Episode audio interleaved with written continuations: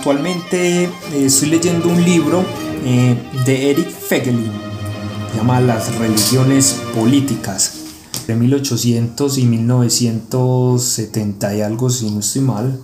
Un escritor en todo caso del, del siglo XX. Eh, esto lo hago pues porque soy politólogo y actualmente hago una maestría en análisis político y siempre he sido interesado en la profundidad del pensamiento occidental, lo cual me ha llevado a muchas preguntas sobre la naturaleza de la existencia humana, su motivo, eh, sus fines, y a lo largo de mi carrera universitaria y a lo largo de este proceso profesional me he ido respondiendo muchas preguntas y en Eric Fegelin encuentro eh, la solución y la respuesta a varias preguntas que tenía. Indudablemente se forman otras, pero ya no son de un carácter global, ni son de un carácter eh, general que pretenda abarcar el sentido de la existencia humana,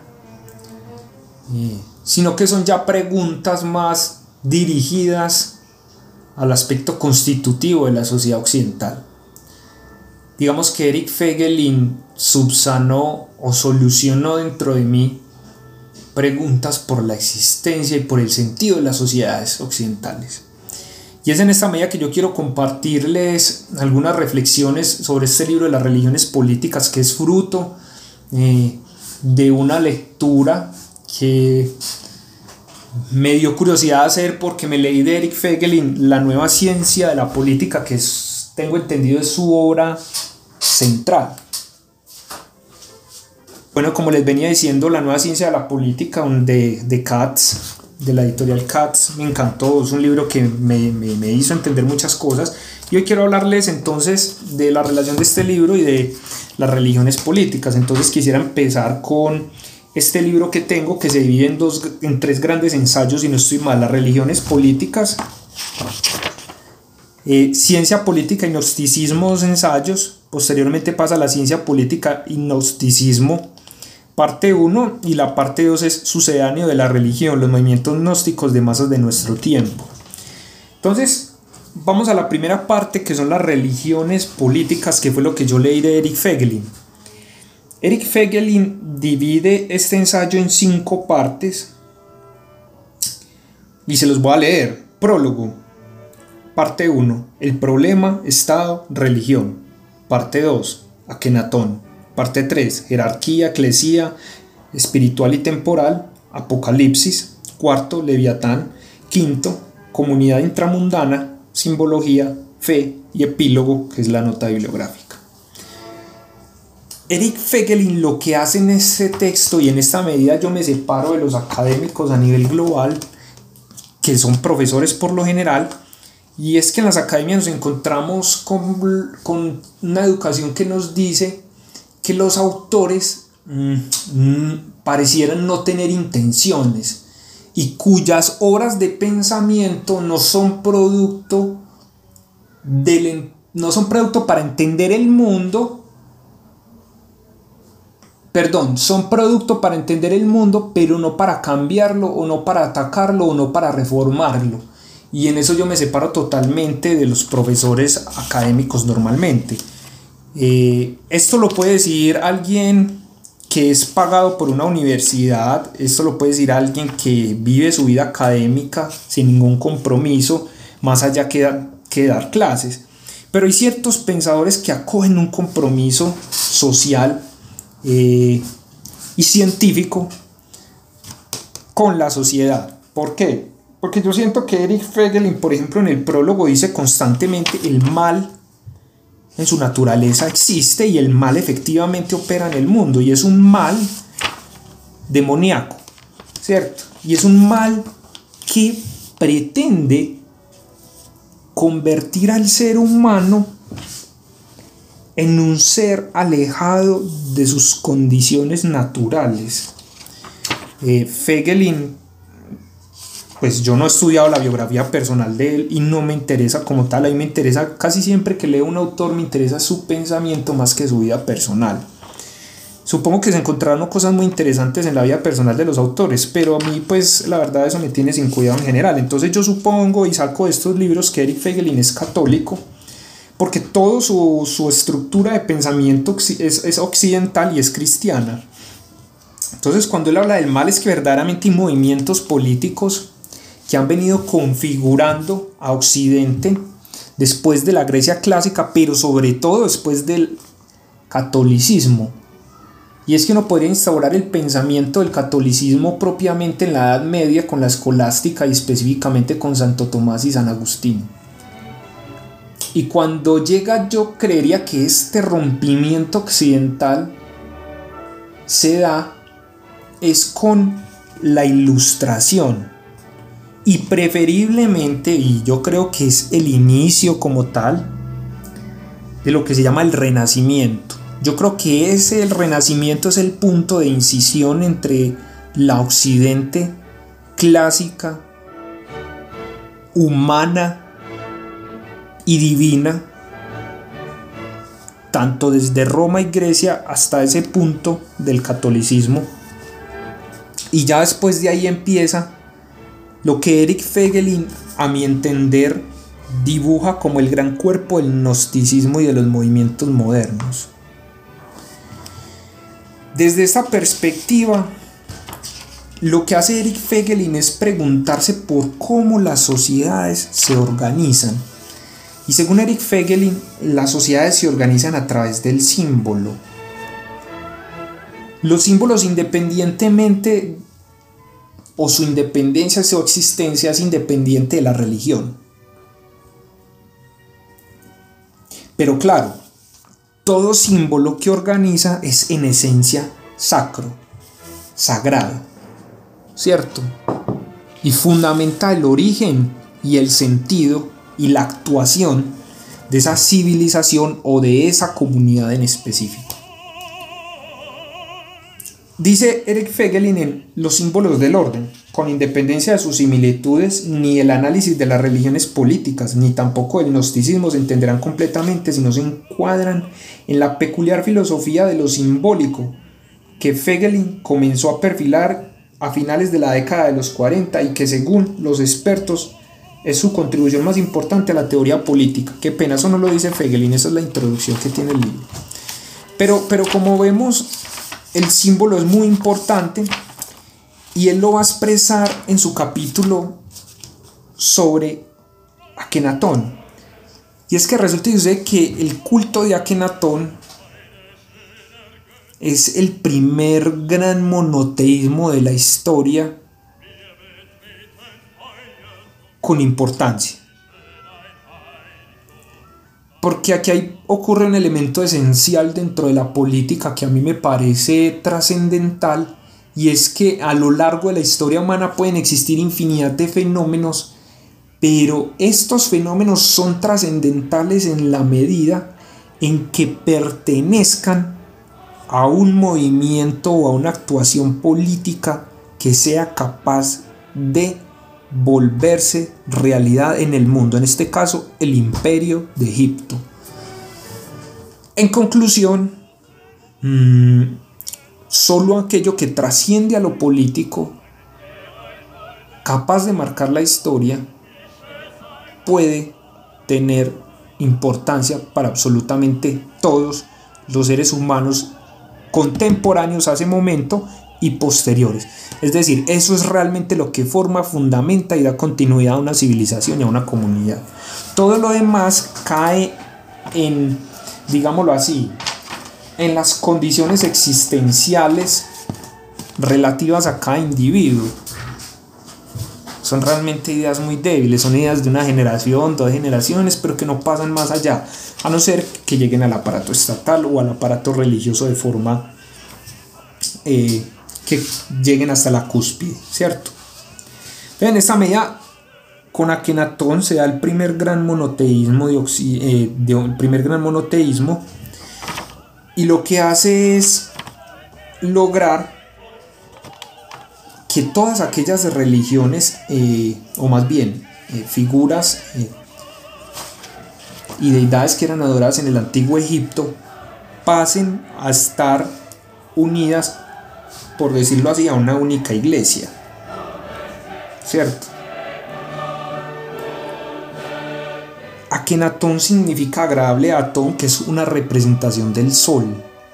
Y el sol, en este episodio histórico, representa el todo, la luz contra las sombras, la fuente de vida. Y cuando muere Akenatón, toda la unión y el centralismo que él había creado desaparece y se vuelve a, a dispersar en la multitud de credos y en la multitud de creencias y de formas de hacer política. Con Akenatón se funda la idea principal de la unidad de la religión y de los símbolos.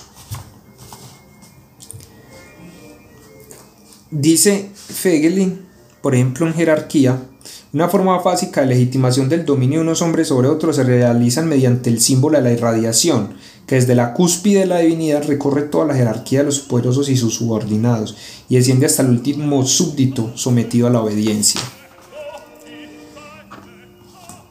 Lo que hace Fegelin al analizar este tema de Akenatón y de la eclesía es demostrar la unidad que existe entre lo temporal y lo eterno, ya que Akenatón representa el cuerpo soberano que a su vez tiene comunicación con Dios.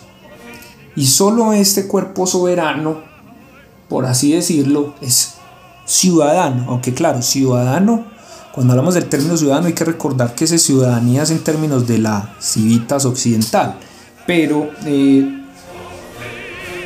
hagamos la similitud entre esa civilización y nosotros. El soberano sería entonces el representante de Dios en la tierra en este caso y eh, sería quien tiene comunicación directa con él y todos los subordinados a él reciben el beneficio de esa bendición y el beneficio de ese poder sacro. Ahora bien, en Occidente esto cambia y el poder empieza a transmutar de lo religioso a la mundanidad. Porque recordemos que Eric Fegelin hace una, una interpretación muy interesante y es que existen realmente dos mundos el mundo de lo intramundano y el mundo de lo supramundano. En el mundo de lo supramundano, es decir, lo que está por encima del mundo, están todas las religiones de salvación. Mencionaré tres, que son los, pues, los tres monoteísmos básicos y los más fuertes, ¿cierto? Eh, que son los herederos de Abraham, que es el cristianismo, eh, el Islam y el judaísmo. Ahora bien, estas eh, religiones de salvación fundamentan el fin de la historia en la llegada de algún Mesías. Y en esta medida me quiero remitir solo al cristianismo, que es la religión que conozco y a la cual pertenezco. En el cristianismo el fin de los tiempos se da con la llegada de Cristo y se ejerce un juicio que es un juicio valorativo. En esta medida, eh, la importancia de las religiones en Fegelin de salvación es que le permiten desde mi interpretación, tener una vida al ser humano consciente de su mortalidad y debilidad. Y en esa medida es una vida llena de humildad, de sumisión a su condición humana, a su condición de mortalidad. De acuerdo a esto, lo que pasa con Jesucristo que es el cuerpo y la unidad de la iglesia, es que se derrama sobre toda la humanidad creyente en Cristo, no toda la humanidad en un sentido constitutivo de especie humana en razón científica, sino constitutivo de creyentes en Cristo, porque la comunidad de la Iglesia Católica se basa en la aceptación del credo, es que la unidad se funda en el cuerpo místico de la muerte de Cristo y en su creencia en el proceso religioso, en la fe. Cuando no ocurre esto, tenemos en este caso el mundo intramundano. Cuando no se tiene la creencia en el símbolo religioso supramundano, tenemos el mundo intramundano, que es el mundo en realismo, o sea, lo que llama pura realidad, que es el mundo en el cual se dan los efectos físicos. Y es en este mundo en el que tenemos el intercambio de la religión por la ciencia, por una recolección de datos del mundo bruto natural para intentar explicar el sentido de la vida del hombre.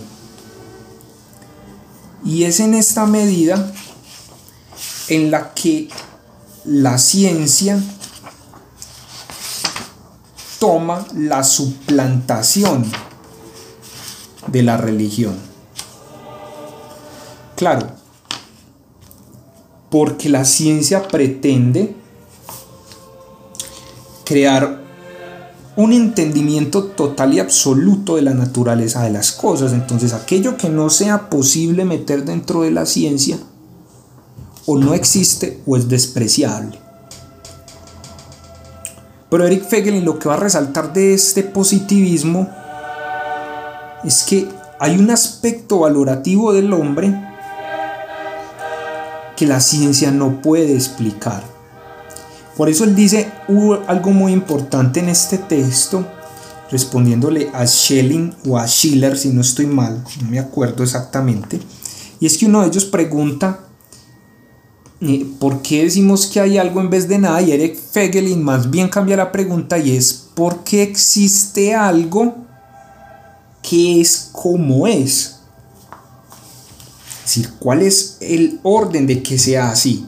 Y esto me remite mucho a una idea de Friedrich Nietzsche y es que la ciencia puede explicar por qué, o no, más bien cómo el fuego arde, pero no puede explicar por qué su naturaleza es el calor, por qué es como es. Pareciera una redundancia y todo eso, pero eso implica que la naturaleza del ser humano no basta con la ciencia. Y Ere Fegelin lo explica a través de los símbolos, porque mm, científicamente no podríamos explicar por qué el cristianismo es la religión de salvación de Occidente y por qué en su momento lo fue en Roma el paganismo y por qué en su momento lo fue en Grecia también su paganismo con diferentes dioses. E incluso no podemos explicar por qué eh, tenemos los valores que tenemos. Podemos hacer una historia de los valores, una historia de la ética, una historia de la moral y intentar explicar su utilidad histórica y su funcionamiento histórico, pero no podríamos explicar en qué consistiría la diferencia civilizacional entre todos los pueblos. ¿Por qué es así? Podemos dar una explicación histórica, pero jamás podemos dar una explicación científica que nos diga es por tal o cual motivo y es cuantificable. En esa medida el concepto de ciencia, como lo he venido presintiendo a través de mis estudios, porque aún no puedo decir que puedo comprobarlo por medio de una tesis, es que la ciencia no es basta en palabra para explicar la naturaleza humana y los acontecimientos políticos. Es decir, se pueden usar los métodos cuantitativos y cualitativos para intentar entender, pero científicamente esa explicación no puede darme el sentido de la toma de decisiones para que las personas hagan tal o cual cosa.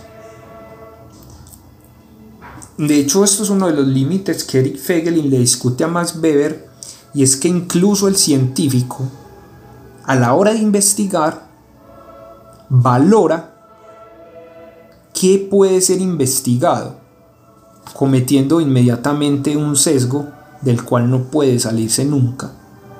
Y es escoger qué vale la pena ser investigado. En esa medida hay una discriminación valorativa de todo el acontecer político y social que conlleva a un estudio específico. Mm, de acuerdo a esto, la ciencia en términos de la religión intramundana viene a ocupar el aspecto de la religión y pretende llegar a tal punto en que produzca un bienestar como si la tierra fuera un paraíso.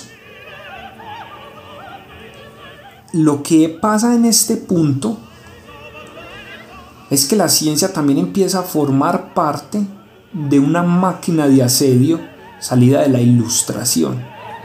Y es la máquina de asedio vigente de todos los movimientos sociales, feminismo, LGTBI, eh, Black Lives Matter, bueno, cualquiera eh, que impliquen eh, el cambio no solo cultural, sino de las conceptualizaciones científicas del mundo.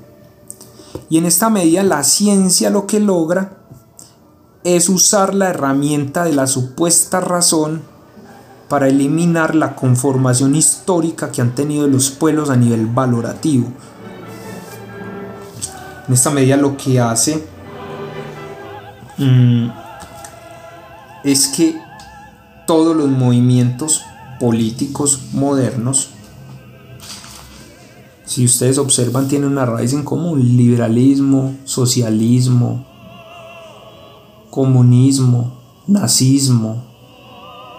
Todos tienen un ismo en común, como si fuera una particularidad de un movimiento, de algo que no logra ser una cosmovisión del mundo, de algo que no logra ser una cosmogonía. Yo creería que la palabra perfecta para describir el orden de un pensamiento político que intente llegar a la médula de la naturaleza del ser humano está en la cosmogonía, en el origen religioso, sacro del hombre y del universo.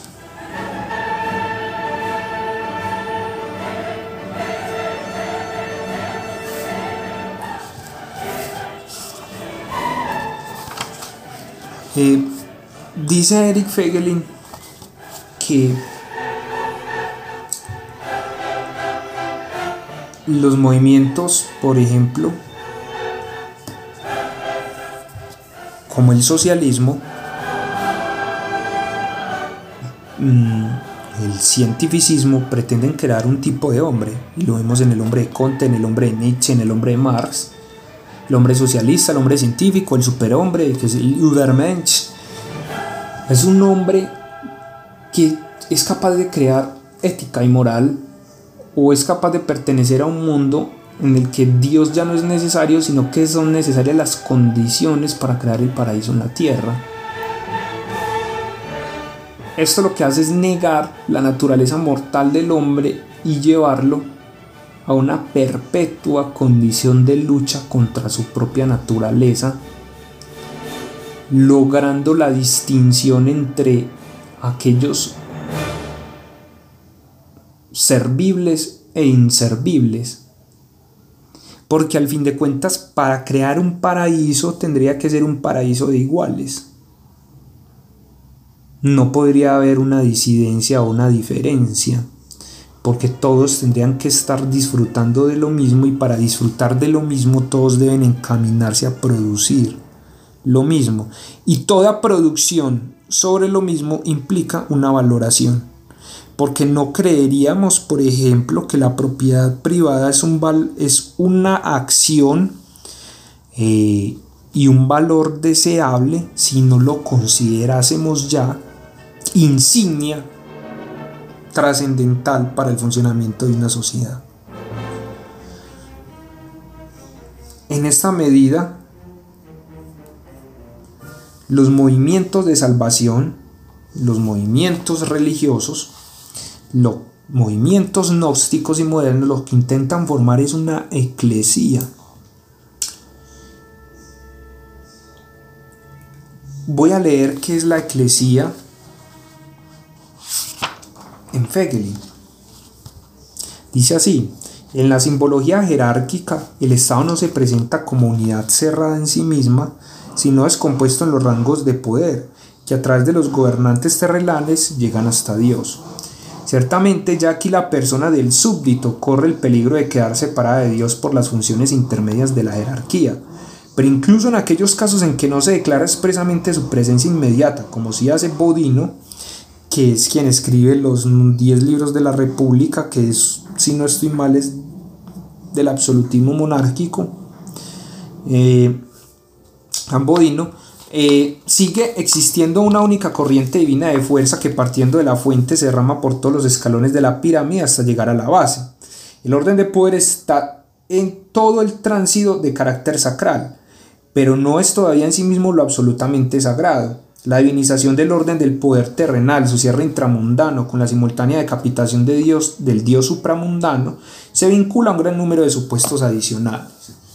Recordemos que no en vano Nietzsche dice por allá que hemos matado a Dios, quien saca esas afirmaciones de Hegel, y es que se ha adquirido en el mundo el lenguaje sacral de las instituciones o de la divinidad, es decir, el Estado intenta ser ese Dios terrenal capaz de conocerlos a todos, capaz de juzgarlos a todos por sus actos, capaz de repartir bienestar a todos con un recurso en común o dejándole al libre albedrío si no ha cometido ningún delito para que viva en su libertad y capaz de decidir sobre la vida y la muerte de absolutamente todos decir, el Estado es una representación de Dios en la tierra totalmente intramundana y no le interesan los individuos, sino la conglomeración o el conglomerado humano que abarca, que le asegura su existencia. Y su máxima representación es el positivismo jurídico a diferencia de Dios cuya máxima representación es la naturaleza o las leyes de la naturaleza que obligan al hombre a tener y a vivir con ciertas características que no puede ignorar. Lo que intenta el orden intramundano es a través de la ciencia superar las normas divinas y de la naturaleza a través de tres elementos constitutivos, la ciencia, el Estado y los movimientos políticos al interior de este mundo intramundano que dan las características valorativas a una comunidad para que vivan en armonía entre comillas dentro de esa comunidad intramundana. Por eso dice Eric Fegelin en el Leviatán dice lo siguiente, y es que el Estado es la aglomeración de la eclesía, es la aglomeración de la ley y es la aglomeración de los cuerpos y lo expresa a través del entendimiento Leviatán de Thomas Hobbes. Dice por eso él, el gran teólogo de esta eclesia particular directamente referida a Dios fue Hobbes. A menudo se ve en él a un teórico de la monarquía absoluta. Aún sin negar este aspecto, debemos decir que fue mucho más, pues fue él quien creó el símbolo de Leviatán, esto es, el Estado subordinado directamente a Dios y omnipresente y omnipotente frente a sus súbditos en cuanto portador de una misión divina. La construcción del símbolo se realiza en dos niveles. En primer lugar, en construcción natural de la personalidad del Estado, con pretensión de validez para todos los tiempos, y luego como constitución de esa unidad natural de eclesía cristiana determinada por el contexto histórico del siglo XVII. Pero recordemos que obviamente Hobbes le da un apéndice al Estado que es el de la religión, pero actualmente eso está eliminado. Actualmente Leviatán es Dios es el que congrega al ser humano. De hecho, parte de esto es el secularismo de todos los estados occidentales, cuyo fin eh, es el positivismo jurídico. Con esto no quiero decir que tengamos que volver a una teocracia como tal, sino que lo que quiero señalar es que el Estado se volvió una herramienta de los movimientos políticos gnósticos o aquellos que pretenden formar un paraíso en la tierra, ignorando que su misión no es mejorar al hombre a través de actos morales o políticos, sino que su misión es expresar los problemas políticos que tiene el hombre dentro de la sociedad y dentro de los diferentes intereses de lo político que surgen al interior del grupo, no intentar mejorarlo. Es decir, que la política es una acción netamente intramundana cuya naturaleza no debe ir, y así se hacía en la Grecia clásica y así se hacía en Roma, en razón de mejorar al hombre, sino de solucionar los problemas prácticos de la sociedad, entre ellos el más importante tramitar al nivel interior del país la violencia en instituciones políticas. Al fin de cuentas, la política puede terminar en dos elementos esenciales. tomar o permitir a nivel jurídico quién toma la decisión sobre tales asuntos urgentes del poder y de la sociedad y convertir los problemas o las prácticas eh, que ponen en dificultad la convivencia y la calidad de vida en instituciones públicas capaces de gerenciar o capaces de administrar soluciones pacíficas para la resolución de esos conflictos internos. Ahora, esa naturaleza del Estado en Hobbes indudablemente cambió y dice él, y aunque la jerarquía se remonta todavía hasta Dios y la Commonwealth, se presenta como misión divina. Lo cierto es que ese orden jerárquico no desciende ya desde Dios a las personas concretas que detengan, detentan los rangos de la eclesía, sino a la comunidad como personalidad colectiva. Y se refiere al soberano no como gobernante de sus súbditos, sino como portador de la personalidad del Commonwealth. En esta medida surge la figura del Führer o la figura del líder o de la representación típica de los modernos. Una distinción clásica que da de ello se encuentra en Robert Dahl y en Giovanni Sartori, en que la diferencia entre la democracia de los antiguos y de los modernos, una parte sustancial de ella reside en la representación. Continúo. Y se refiere al soberano no como gobernante de sus súbditos, sino como portador de la personalidad del Commonwealth si se quiere hacer comparaciones históricas, habría que reconocer a Hobbes en lo referente a la eclesia particular ultramundano un lugar semejante al de Pablo en la creación de los símbolos de la comunidad cristiana.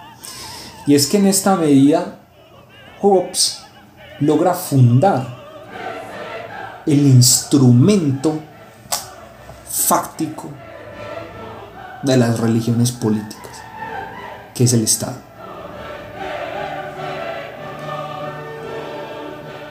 Cómo Pablo logra fundar la iglesia de Cristo más allá de lo intramundano, es decir, dirigido a lo supramundano, es decir, a la aceptación de la naturaleza humana. Dice, la nueva comunidad logra su unidad mediante el soberano, de la misma forma místico-simbólica que la Iglesia Paulina mediante el fenoma o el Kepale de Cristo. Me disculpan que no sepa pronunciarlo. Como ya lo dije, a lo que él se refiere aquí es al cuerpo de Cristo, la misión de Cristo, que es la crucifixión y el perdón de todos los pecados. A eso es a lo que se refiere él en esa última parte. Porque el cuerpo de Cristo, como lo relatan las cartas, eh, eh, las epístolas de Pablo, que todo el mundo puede acceder a ellas a través de la Biblia católica, es el mundo cristiano está formado es en la misión de Cristo y en el cuerpo de Cristo. Por eso el credo católico, creo en Dios Padre Todopoderoso, Creador del cielo y de la tierra, quien envió su único Hijo, etcétera, etcétera, etcétera. Su unidad se hace en, acto, en ese acto de fe, como la fe de los movimientos, eh, por ejemplo, sociales intramundanos que ponen su fe en el sistema positivo estatal para cambiar sus condiciones de, entre comillas, oprimidos a lo largo de la historia para conseguir privilegios que supuestamente ha tenido una mayoría, mayoría entre comillas, porque recordemos que las mayorías políticas o los colectivismos como tal no pueden jamás identificarse con unos estándares tipificados porque la mayoría siempre está compuesta de particularidades. La única unidad que no puede ser divisible es el individuo. Por lo tanto, las mayorías no existen como tal a nivel jurídico impositivo sino que lo que existen son instituciones históricas de que se han transformado de una forma efectiva de hacer las cosas y han llegado a ser legítimas porque han mostrado su eficacia. Y lo que pretenden hacer estas nuevas minorías amparadas en el positivismo joesiano, en el positivismo de Leviatán, es cambiar esas características adjudicando una opresión o una eh, destrucción histórica de su singularidad. Y claramente pues una mayoría puede estar compuesta de demasiado tipo de personas que no creo que todas históricamente, puntualmente hayan oprimido a tal o cual persona. En esa medida sería muy interesante estudiar el concepto de mayoría y minoría en términos de grupos de opresión. Creo pues el resultado sería prácticamente obvio. Bueno. El sustrato secular de la Commonwealth está formado por las naciones particulares, pero su unidad en su cuerpo místico, lo mismo que el cristiano. Yendo a la historia propiamente dicha, lo único paralelo de semejante, de semejante proceso lo hallamos en los pueblos germánicos en la época de las invasiones. También aquí tiene lugar, como en Hobbes, la creación de la personalidad de la tribu con la designación de un rey, la pérdida de dicha personalidad con su muerte, la conexión entre rex y gens, entre rey y pueblo, es tan estrecha que la designación y la desaparición del rey suponen respectivamente la consecución y la pérdida de la existencia histórica inmediata de la propia entidad nacional. En el mismo sentido, el contrato de gobierno del que habla Hobbes crea al Estado como persona histórica. Es decir, el Estado tiene existencia, el mismo, como mortal, Ojo aquí lo que dice. En el mismo sentido, el contrato de gobierno del que habla Hobbes crea al Estado como persona histórica, como mortal God, como Dios de la tierra, al que los hombres deben, junto al inmortal God o Dios eterno, paz y seguridad. Pero esa paz y esa seguridad, dejo esta pregunta a la persona que escuche, esta paz y esta seguridad son objetivas. ¿Existe alguien que pueda decir concretamente qué es la paz y qué es la seguridad y que esto sea científicamente objetivo? No. Yo digo no. Y adjunto mis pruebas. Mm, una de las pilares de la discusión filosófica de Platón es que no podemos conocer las palabras y que no podemos conocer absolutamente nada. Que tenemos una idea de las cosas. Efectivamente, cuando discutimos qué es paz, seguridad o justicia, nos encontramos ante el problema de que no sabemos qué es. Y en esta medida es un conglomerado institucional el que puede decidir qué es lo que es paz, seguridad y justicia y esto tiene que pasar por la visión antropológica que se tenga del hombre por la civilización, como diría Nietzsche, que queremos ser. Ya que, como dice, por ejemplo, San Agustín en un texto que tiene Saúl Echavarría que se llama los antecedentes del realismo en San Agustín, si no estoy mal, y él menciona, y es que la mayoría de los hombres no pelean contra la paz, sino contra la paz que tienen otros hombres. Entonces, en conclusión, cuando hablamos de esa paz y esa seguridad, es imposible que alguien nos diga objetivamente qué es, y eso es una construcción histórica que se va deviniendo a lo largo de la civilización y que hasta la existencia del catolicismo había sido una paz y una seguridad que se preocupaba por la naturaleza del ser armónicamente con la naturaleza y el destino del hombre que no es intramundano sino que es supramundano porque si el ser humano fuera un ser completamente de este mundo, sería posible hacer ciencia sobre él, que serían las ciencias del Human Wissenschaft, que en alemán significa la ciencia de la naturaleza humana, que son las humanidades, y sobre eso existen presupuestos que cambian constantemente a lo largo de los siglos y sobre lo que no se puede hacer ciencia. Sobre lo que sí se puede hacer ciencia es sobre el Naturwissenschaft, que es la naturaleza concreta y física. Y en esa medida, Eric Fegelin responde una de mis preguntas esenciales. Y es, ¿qué somos como civilización? Y la respuesta es muy simple, pero tomó años responderla. Y es que el ser humano es un ser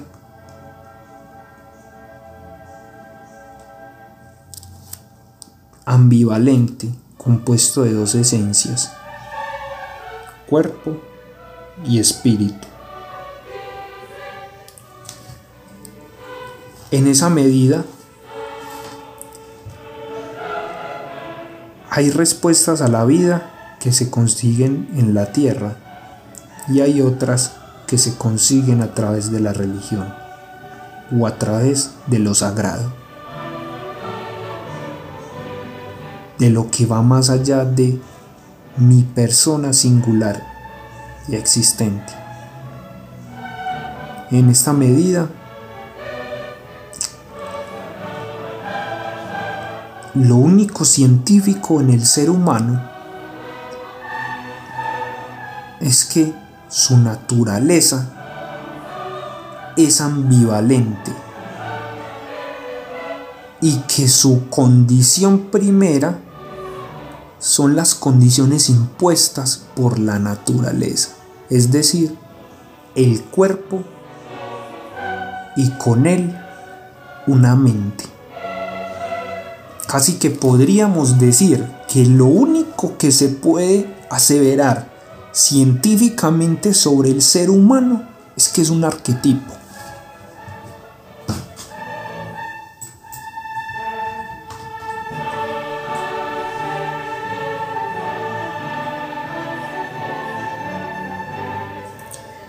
En la medida en que somos un arquetipo, quiere decir que nosotros somos un molde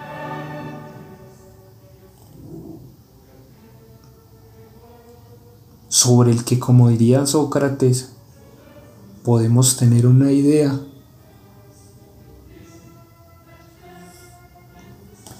pero no saber qué es.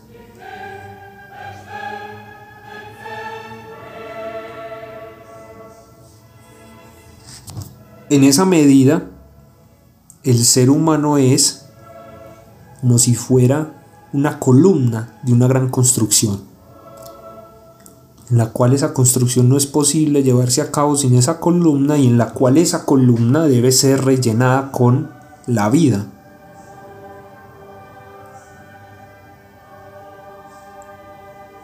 Y eso forma parte de su sentido. Y los movimientos supramundanos que son las religiones de salvación aceptan que el ser humano es una columna y que esa es su función y que esa es su naturaleza y que no puede ser más que eso. Sin embargo, puede ser pintada de muchas formas. Puede ser construida longitudinalmente o de forma amplia como se desee, pero seguirá siempre siendo una columna. Lo que pretenden hacer los movimientos intramundanos o los movimientos que quieren convertir el paraíso en la tierra es coger esa columna y convertirla en baldosa, convertirla en puerta, convertirla en baño, convertirla en ventana, y para esto deben cercenarla, mutilarla, dinamitarla, porque ellos son los moldeadores de la naturaleza humana y no la vida, la moldeadora del ser humano. Creo que esta metáfora lo explica perfectamente. Por ello, no olvidemos, como dice Eric Fegelin, sobre la naturaleza del Estado en Hobbes. Y es que Job en la Biblia define al Estado con la mitología de la Biblia. Y es que el Estado es, al fin de cuentas, el padre de los orgullosos.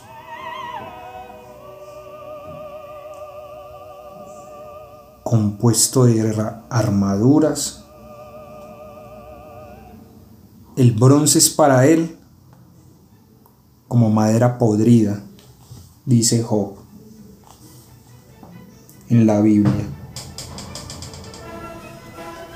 En consecuencia, lo que menos le interesa al Estado es institucionalmente, por sus leyes, mantener el bienestar de todos los hombres, sino el sostener una comunidad que, siendo racional, buscará siempre el bien por lo tanto, aquellos desvíos en el interior de su comunidad deben ser silenciados y acallados porque van en contra de su proyecto. Esto lo dice Eric Fegelin también. Y es que dice, por ejemplo, por eso Hobbes polemiza con, sobre todo con aquel fragmento del Sacro Imperio que conserva toda la pretensión de ostentar una representación personal de la cristiandad y con ello de preeminencia espiritual la Iglesia Católica. Hobbes recurre hacia su teoría de la Commonwealth para mostrar que la Iglesia ni es la Commonwealth ni tiene personalidad alguna. Así las cosas, la nueva Iglesia no puede ser ya una parte dentro del reino de Dios más extenso, lo que se trata más bien de una personalidad individual que como tal se haya referencia inmediata a Dios. La idea paulina de reino que completa con la noción de carisma real domina el siglo IX y hace al Papa, al emperador y al rey y al clero y a los laicos miembros de una iglesia es aquí enérgicamente rechazada, pues según Hobbes, tendría como consecuencia un absurdo saber que ciertas personas de índole comunitaria cuya realidad no cabe históricamente ninguna duda, como Francia, España o Venecia, perderían ese carácter y se convertirían en miembros de la Iglesia sin estatus de personalidad inmediata referida a Dios. Por ello continúa diciendo esto tan maravilloso, la nueva Iglesia se halla en lucha contra la antigua cristiana, y en tanto que quería por Dios debe imponerse sobre cualesquiera otras pretensiones que solo pueden entenderse como obra del diablo. El símbolo de Leviatán debe contraponer Hobbes, por tanto, la simbología del imperio del diablo. En lo que respecta a la humanidad cristiana, esta, es esta se divide en la iglesia de la comunidad de políticas cristianas. El intento de mantener o producir una iglesia cristiana universal como sustitución con personalidad propia se interpreta como obra de Satán. Recordemos y continuando con la Biblia, lo que dice Job en 40-41, el monstruo es descrito de la siguiente manera. Su corazón es tan frío como una roca y tan firme como un trozo de piedra de molino. Cuando se alza, se horrorizan los fuertes y cuando se encoleriza, no hay piedad. Nadie en la tierra se puede comparar con él. No conoce el miedo, desprecia todo aquello que se eleva, es rey por encima de todo orgullo. Ahora bien, ¿de dónde sale, digámoslo así, esta idea de un paraíso en la tierra? Según Eric Fegelin sale de Joaquín de Fiore, quien dibuja tres edades, que son las edades del Padre, del Hijo y del Espíritu Santo, basadas y calculadas en la edad de Jesucristo. Se habla de 32 y 42 años, momento de la crucifixión, pero pues ese tema matemático no lo he estudiado, eso solamente lo sé pues por investigaciones personales y Joaquín de Fiore hace ese cálculo, entonces se habla del año 1200, que creo que es donde nace Joaquín de Fiore, etc. Pero lo importante es que él deja a nivel occidental una idea de que un, llegará un día en un paraíso en la tierra, y esto sería casi como una apostasía contra la iglesia y esto sería casi como... Eh, sería él casi como un heresiarca, por así decirlo, puesto que esta interpretación ha permitido a los movimientos gnósticos y a los movimientos actuales eh, intentar lograr eso y es la modificación del hombre por la fuerza y esta fuerza está amparada por el Estado por vías jurídicas. Y actualmente como sabemos existen los jerarcas seculares basados en todo lo que hoy llamamos el aspecto cultural del mundo, que funciona a través del cine, videojuegos, películas, mm, eh, fiestas, trabajo, etcétera, donde lo que se hace en este mundo secular es cada vez más moralizar lo que debe ser el hombre, intentando buscar un contenido ético, racional y científico a la moral. Y la ética que por millones de años y preferiblemente desde la fundación de la civilización occidental, que se puede mezclar en cuatro pueblos, eh, Roma, Grecia, eh, los normandos y el pueblo europeo, en su conjunto ya como comunidad cristiana, eh, intentar cambiar todo esto por, por esa racionalidad. Mm. Miren lo tan, tan espectacular que dice aquí Feglin. Joaquín sitúa la instauración del Tercer Imperio desde el año 1200. Los franciscanos joaquinistas se retrasan hasta 1260. Los modelos históricos en que se apoyó la visión apocalíptica del Tercer Imperio no eran otros que las nuevas fundaciones religiosas, las nuevas órdenes religiosas en las que hacían visible el creciente desarrollo de la vida plena del Espíritu Santo esta revelación se va consolidando en las primeras generaciones de franciscanos hasta dar lugar a la idea de que Francisco de Asís es el Dux anunciado, con Joaquín de Fiore y Domingo de Guzmán como sus precursores. A la de la obra de Joaquín es reconocida como el Evangelium Eterno, del que habla el Apocalipsis 14.6. El Tercer Imperio Joaquín no es una nueva institución llamada a ocupar el lugar de la Iglesia tras una revolución, sino un proceso de espiritualización de la Iglesia, la transformación de la Iglesia universal en una nueva orden, de monacato contemplativo espiritualizado por ello, en contraposición con el Apocalipsis del reino descrito por Pablo, la revelación de Joaquín nada dice sobre cómo ha de ser el orden social del tercer imperio.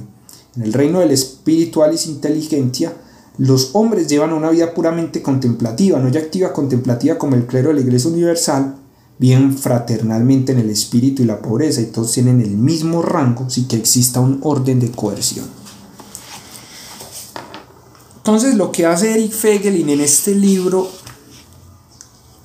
es anunciarnos el peligro de los movimientos políticos modernos como moldeadores del hombre, como si fuésemos una plastilina, bajo los instrumentos de la moralización secular basada en las enseñanzas de la ilustración racional y amparadas por la fuerza positiva y jurídica del Estado, cuyo padre es Thomas Hobbes. En esa medida el mundo supramundano, que es el mundo de Dios, el mundo de salvarse individualmente y salvar el alma, que quien quiera verlo hermosa y maravillosamente puede ver el discurso de la montaña de Jesucristo en el Evangelio de San Mateo. Lo que pretende entonces esto es ese proyecto político. Su mayor exponente y su padre digámoslo así, el padre de la moral, es Karl Marx. Todos los medios de lucha del socialismo y todos los exponentes de esta teoría del socialismo.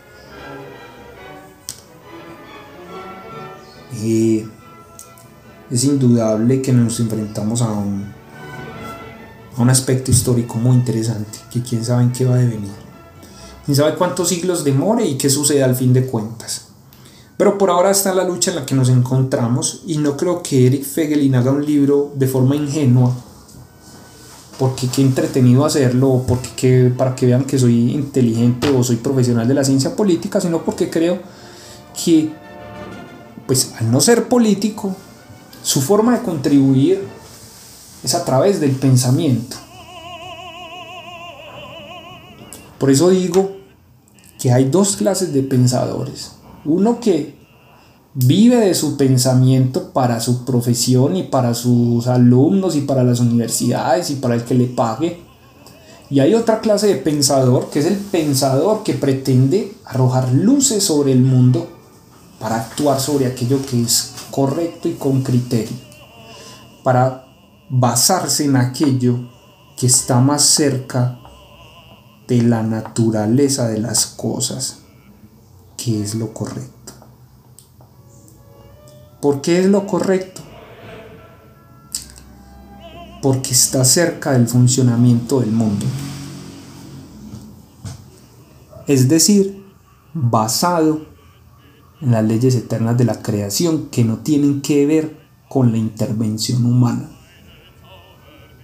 Y esto no quiere decir que el ser humano esté supeditado a un destino como lo consideraban Calvino y Lutero, sino que quiere decir que hay unas normas básicas en las que el ser humano permanece siendo el maravilloso ser que es, y hay otras en las que ese ser termina convirtiéndose en un tirano, homicida, genocida o en su defecto en un individuo deshumanizado y desnaturalizado, que conlleva a todas las patologías sociales y enfermedades físicas y mentales que hoy existe y que enfrenta la modernidad y que han puesto incluso al planeta de rodillas porque el ser humano está en la actual condición de destruir el planeta y la vida existente sobre él con la sola con el solo uso de las bombas nucleares. Entonces, al pensar en esto, uno se da cuenta de cómo los movimientos actuales del mundo tienen un proyecto político muy bien establecido. Y la pregunta es qué tiene el movimiento político contrario a esta perversión del espíritu y a esta tergiversación del hombre. será una tarea muy interesante averiguarlo y vamos a ver qué sucede. Conclusión, me siento muy satisfecho con esta lectura de Eric Fegelin. Hay mucho por decir. Como sabrán, esta es mi primera vez en un podcast. Seguramente habré fallado en muchas cosas. Seguramente incluso cuando yo vuelva a escucharlo caeré en cuenta de que no dije todo lo que quería decir pero lo importante es atreverse a hacerlo y espero que al menos les haya generado la inquietud y el deseo de estudiar a Eric Fegelin o leerlo. O si no, buscar a otros que los invite a responderse esas preguntas sobre qué es el hombre y la humanidad. Yo en este caso me encuentro muy satisfecho porque he encontrado una gran respuesta. Eso es todo lo que quería decirles. Por último voy a leerles algo llamado simbología y fe.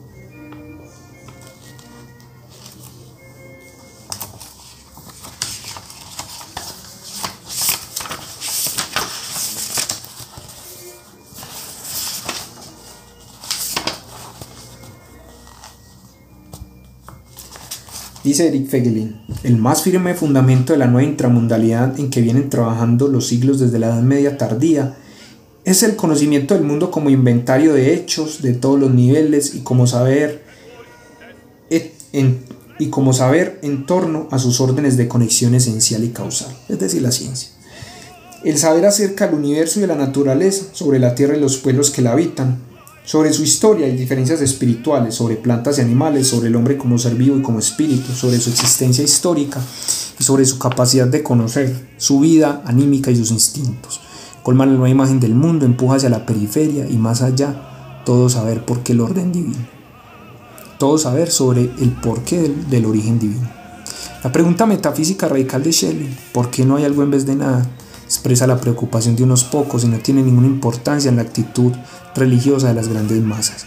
El mundo como contenido suplanta el mundo como existencia. Los métodos de la ciencia, entendidos como formas de investigación del contenido del mundo, se convierten universalmente vinculantes a la hora de fundamentar la actitud del hombre frente al mundo. Y continúa, pero lo que existe no, pero lo que no puede hacer es eliminar la probabilidad de su propia existencia. Repito, los seres humanos pueden dejar que los contenidos mundanos se desarrollen hasta borrar el horizonte de los conceptos de mundo y Dios, pero lo que no pueden hacer es eliminar la problemática de su propia existencia.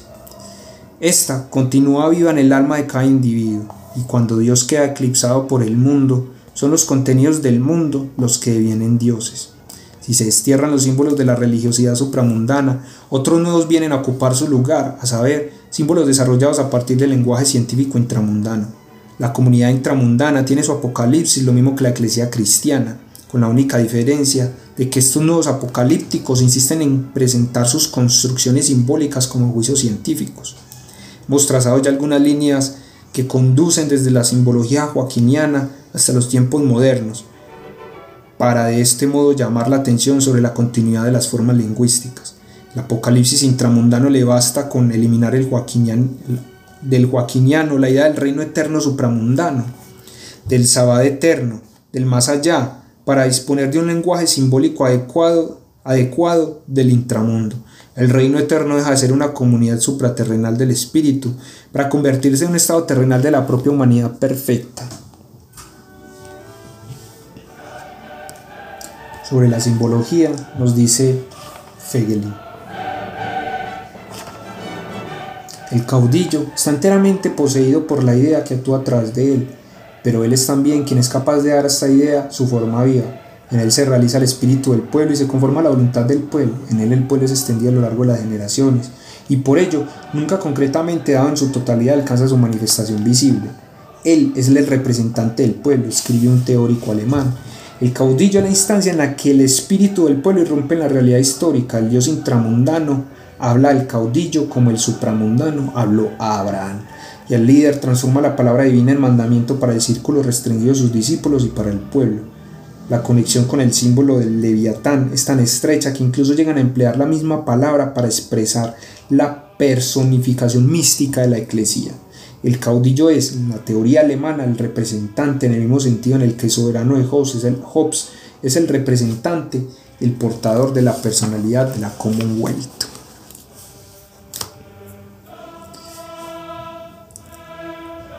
En la simbología intramundana, caudillo y pueblo se vinculan mutuamente en la entidad sacral, que habita tanto en el uno como en el otro. El Dios no está afuera, sino que habita dentro de los propios hombres y será posible, por tanto, que el espíritu del pueblo se expresará también en la voluntad del pueblo, esto es, que la voz del pueblo es la voz de Dios.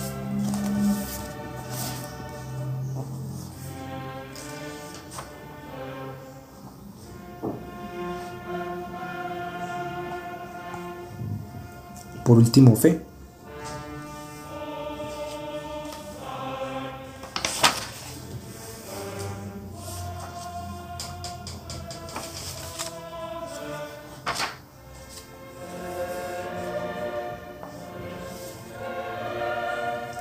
En los tiempos de la atención y espera, los servidores de Iglesia son los portadores y valedores del imperio venidero. Una vez establecido el modelo de la organización política, la exaltación de los firmes se separa del día a día de los negocios libres del combate y el tráfago cotidiano. En el poema que empieza, y tras las victorias vienen los que la celebran, entonces ellos son grandes y el soldado está mudo. El poeta se vuelve contra la gente roma ignorante, dependiente de sus asuntos, que pretende explicar el sentido de lo sucedido, mientras que los luchadores, temblando ante el destino, se limitan a esperar nuevas órdenes y se sienten impulsados hacia nuevos combates. No es tiempo de ofuscarse en las celebraciones, nuestra empresa es forjar el nuevo imperio, el tiempo que los demás se muestran incapaces de comprender el destino que comienza a cumplirse. En este último fe, lo que él hace es analizar un poema que se llama Los Cantos del Imperio, Die Lieder von Reich, von Reich de Gerhard Schumann, quien fuera un poeta alemán vinculado al régimen nazi, durante el cual desempeñó diferentes puestos de responsabilidad y obtuvo los máximos galardones literarios. Lo que él hace hablar es aquí sobre lo que ya hemos hablado del caudillo como representación del pueblo, que es a su vez la representación de Dios. Y todo lo que ya hemos discutido.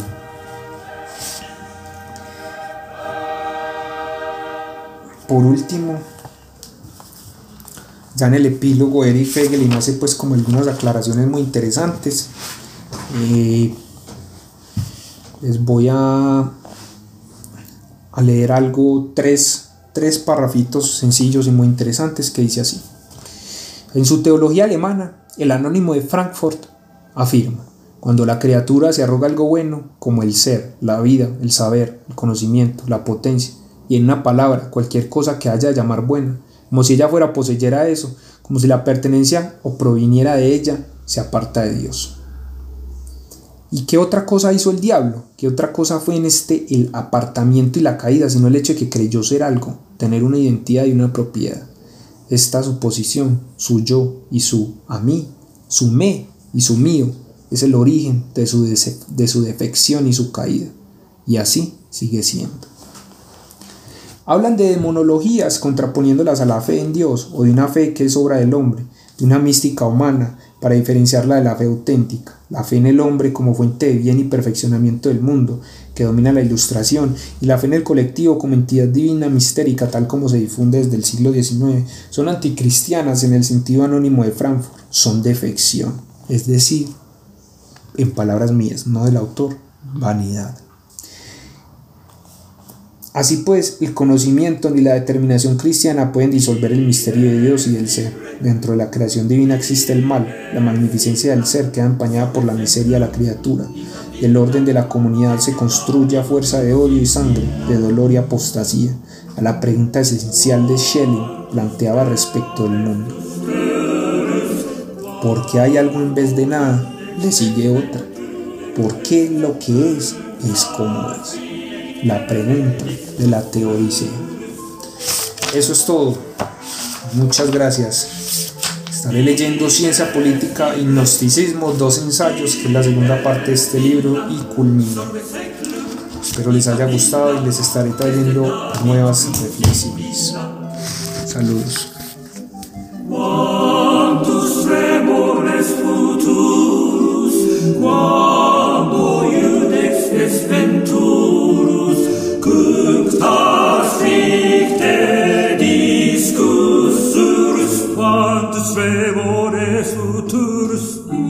Isire, Isilla, quantus tremores futurus, Isire, Isilla, quantus tremores futurus, quantus tremores futurus, quando iudex est venturus, cucta frite discussurus, cucta frite, cucta frite, frite discussurus,